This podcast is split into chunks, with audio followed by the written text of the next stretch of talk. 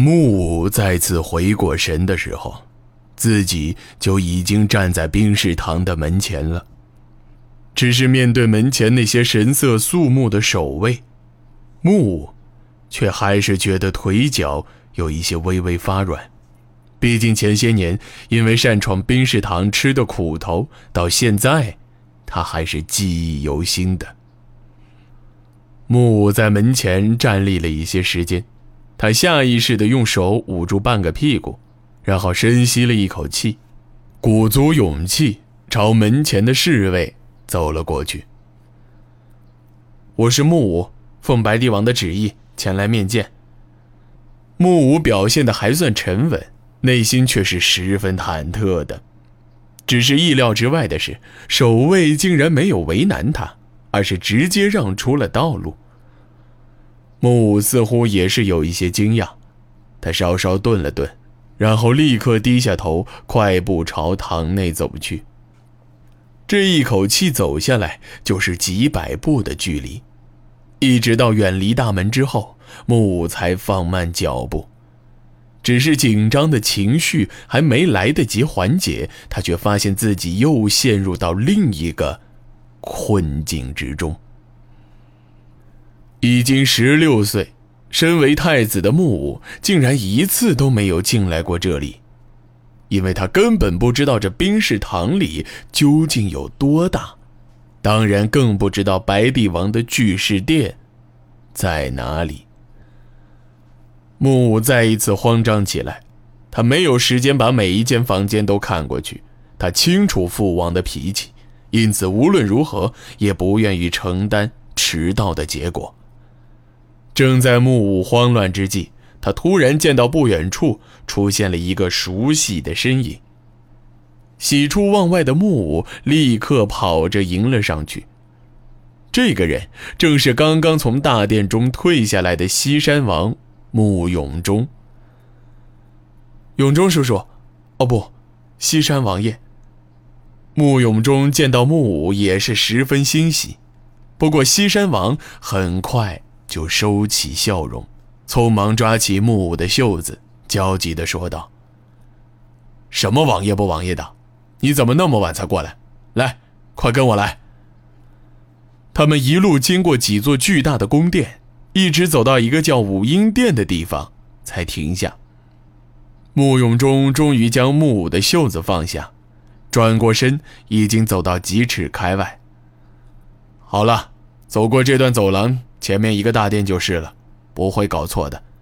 记得和门外的侍卫通报一声，别没规没矩的。永忠叔叔，你不一起去吗？木武小声问道，神色依然有一些紧张。西山王却摇了摇头，脸色不安，声音低沉的说道：“我刚刚从里面出来，现在还有重要的事去办。小五。”西山王稍稍顿了顿。你已经长大了，有些责任必须要承担起来。话音未落，西山王已经回过身子，眨眼功夫就已经消失在宫殿的尽头。待木武回过头，面对这段不长不短的走廊，夕阳的余晖透过头顶巨大的木栏，射到前方平整的土地上。在地面上，倒映出一大片如火烧般的颜色，美丽绚烂，却令人难以移步。西山王转身之前的表情，时刻浮现在木武的脑海之中，一直到大殿门前另一个熟悉的身影出现在他面前为止。石岐大人，木武立刻恭敬地行了一个礼。石岐回了礼，带着温和的微笑，小声说道：“大王就在殿里，殿下快些进去吧。”石岐大人难道也要走了吗？我刚见到西山王爷十分匆忙的离开。石岐微微点了点头，依然保持着微笑。那我就先告辞了。话音刚落，石岐也已经匆忙离开。而就在这个时候，突然从大殿之中。传来一个声音：“是木武吗？进来吧。说话间，门外的侍卫已经为他打开店门。木武稍稍定了定神，就径直朝大殿内走去。白帝王此刻正独自站在大殿的中央，背对着玄关的方向。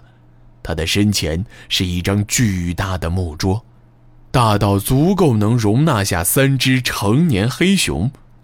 木武从来没有见过这样大的桌子，但这桌上现在堆满了各式各样的文书，几乎已经找不到任何的空隙。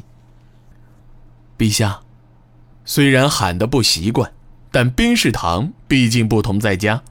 木武小心翼翼朝前面走了几步，神色显得局促不安。白帝王回过身子，面朝木武，他神色凝重，目光之中充满威严。木月和木天都回去了吗？是的，陛下。木武微低着头，左手甚至有些微微发抖。你不用如此拘谨。白帝王稍稍顿了顿，在家里，你可不是这样。说话间，白帝王已经走到桌案的另一侧，他翻开一本桌上的文书，很快又将文书合上。木武，你可知道为什么我一直没有让你接触政务？父王是因为觉得儿臣不够委以重任。木武不假思索便脱口而出。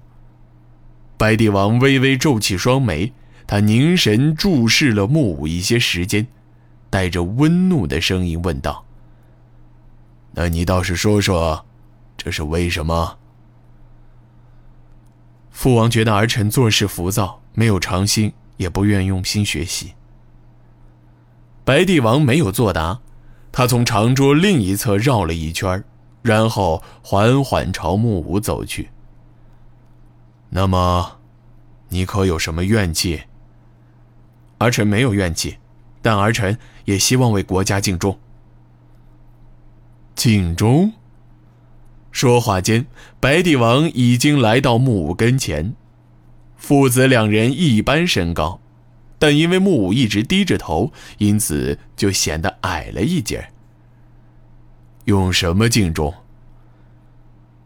这一问把木武彻底问住了，他不知该如何回答，因为他甚至不知道白帝王召见他真正的目的。儿臣想要入伍。木武突然抬起头，语气坚定的说道：“你暂时无法入伍。”话音未落，白帝王已经转过了身子。再次朝桌案方向走去。我需要你留在黑羽山，暂时代替我治理国家。父王陛下，你要离开黑羽山？白帝王微微点了点头，小声应道：“是的，最快明天早上我便会出发，去叶岛和回鹘人会合，商讨对抗突击大军的办法。军事上的事儿。”不一直是叔父大人，这一次不行。白帝王突然转过身子，他声音低沉，眼神坚定地答道：“西山王会留在黑羽山，你虽然暂时接替我的位置，但实际上是协助西山王治理国家。要是我有什么意外，西山王会成为白帝的新主人。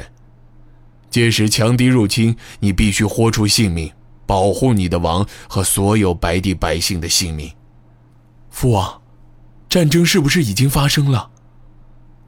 白帝王的脸上露出淡淡的难色，他稍稍思索了片刻，小声叹了一口气：“唉，这些事情应该早一些让你知道，这确实已经是几十天之前的事儿了。蔑尔起的动作远远超出了我们的预计。”而对于白帝而言，或许这将是一场关系到生死的战争。儿臣明白了，那儿臣希望同父王一同前往夜岛。你没有听清楚我说的话吗？白帝王的声音已经包含着一些怒气。下去吧，回去和你阿妈说一声，我今天也。这一次，木武并没有离开，他甚至没有移动一步。父王既然有意禅位于叔父，为何还要将儿臣留下？黑羽山不需要两个王。混账！白帝王突然大声咆哮道：“这里不是你胡言乱语的地方！”说话间，木武突然跪到了地上，但声音却依然铿锵有力。儿臣并非是和父王赌气。儿臣虽然愚钝，但父王的心意，儿臣却明白。儿臣并没有治理国家的贤能，但至少有保护国家的勇气。勇气，白帝王的脸色变得无比阴沉，他的愤怒甚至已经溢于言表。你的勇气应该先用来老老实实做人。你靠什么保护你的国家？靠猎杀野兽的本事吗？你见过屠吉铁骑吗？你见过成千上万的人被砍去头颅吗？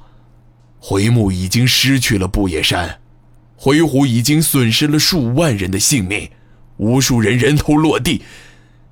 今后会有更多人死去，你根本什么都不懂，还敢在我的面前大言不惭？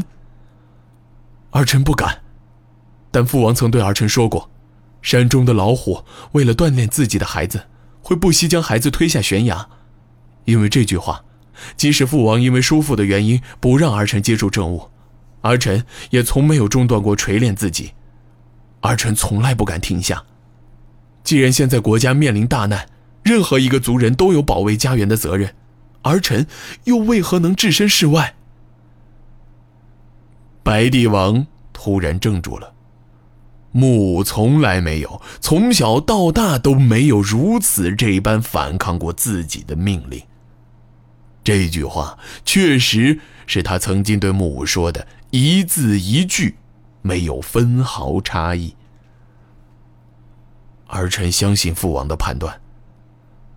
木武压低了声音：“如果这真是一场决定生死的战斗，那任何一个人，都将无处遁身。”白帝王再次转过身子，双手靠背，一言不发。大殿之间，安静了许久。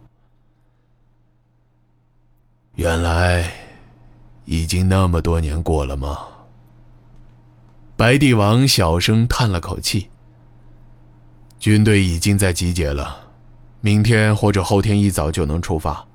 我会带走一半的兵力，剩下的兵马仍然会留在国内。雾禅将会和我同去。师傅，呃，不，雾禅大将军也。你的事儿，我找他商议之后再做定夺。你先回去吧，先去和你的阿妈好好的聊聊。